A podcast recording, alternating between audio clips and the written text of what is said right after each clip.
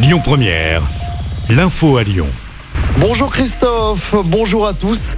Dans l'actualité, ce grave accident de la route hier soir à Belleville en Beaujolais. Une voiture s'est encastrée dans un arbre. Cinq jeunes âgés de 17 à 19 ans occupaient le véhicule. Deux d'entre eux ont été héliportés dans un état grave vers l'hôpital Édouard Herriot de Lyon.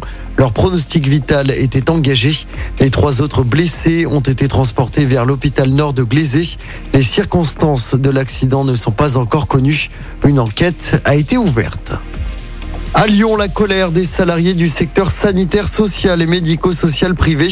Hier, ils se sont mobilisés devant l'agence régionale de santé afin de demander des meilleures conditions de travail, des créations de postes ainsi qu'une revalorisation salariale.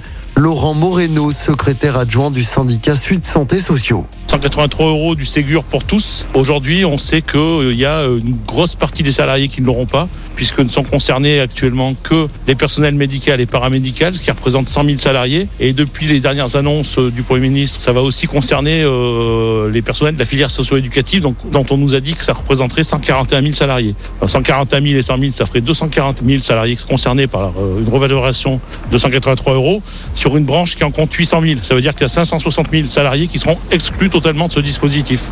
Et c'est pour ça qu'on appelle aujourd'hui à continuer la mobilisation et à se manifester pour que tout le monde en obtienne ces 183 euros. Et des propos recueillis sur place par Aurore Bouchy. Le premier bilan de la nouvelle brigade spécialisée de la guillotière et de la Pardieu. En tout, 160 interpellations ont été menées en un mois.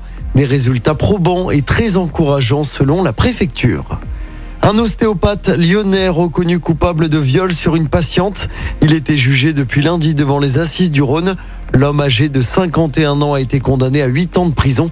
La jeune femme âgée aujourd'hui de 27 ans avait été agressée lors d'une séance en 2014 dans son cabinet du 9e arrondissement.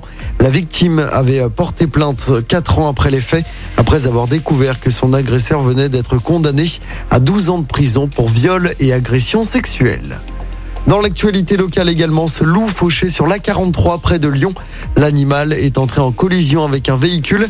Ça s'est passé dans la nuit de dimanche à lundi à hauteur de Saint-Priest. Il a été confié à l'Office français de la biodiversité. Une autopsie doit être pratiquée pour confirmer son âge et son espèce.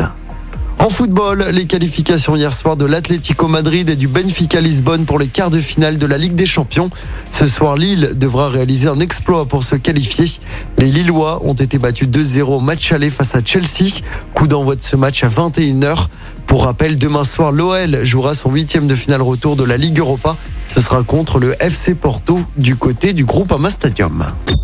Écoutez votre radio Lyon Première en direct sur l'application Lyon Première lyonpremière.fr et bien sûr à Lyon sur 90.2 FM et en DAB+. Lyon Première